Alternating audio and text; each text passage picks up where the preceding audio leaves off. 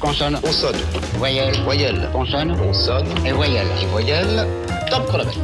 Michel Petrucciani de A à Z.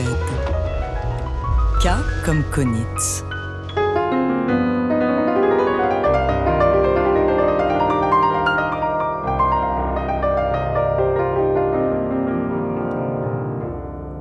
Après sa rencontre décisive avec Charles Lloyd, c'est avec le saxophoniste alto Lee Konitz, autre géant du jazz américain, que Michel Petrucciani enregistre au printemps 1982, tout de suite, son premier album en duo. Avec près de 40 000 copies vendues, ce sera son plus grand succès en ce qui concerne la période All Records, son premier label. Sous le titre Lee et Michel, le jazz magazine de l'époque relève l'extrême concentration qui a présidé à cet enregistrement. Mais le plus beau commentaire est signé Alain Gerbert dans les notes de pochette. Tout est encore possible puisqu'ils ne disent rien et font dans ce vibrant silence, dans ce cristal lustre, monter un soleil neuf, tout bleu. «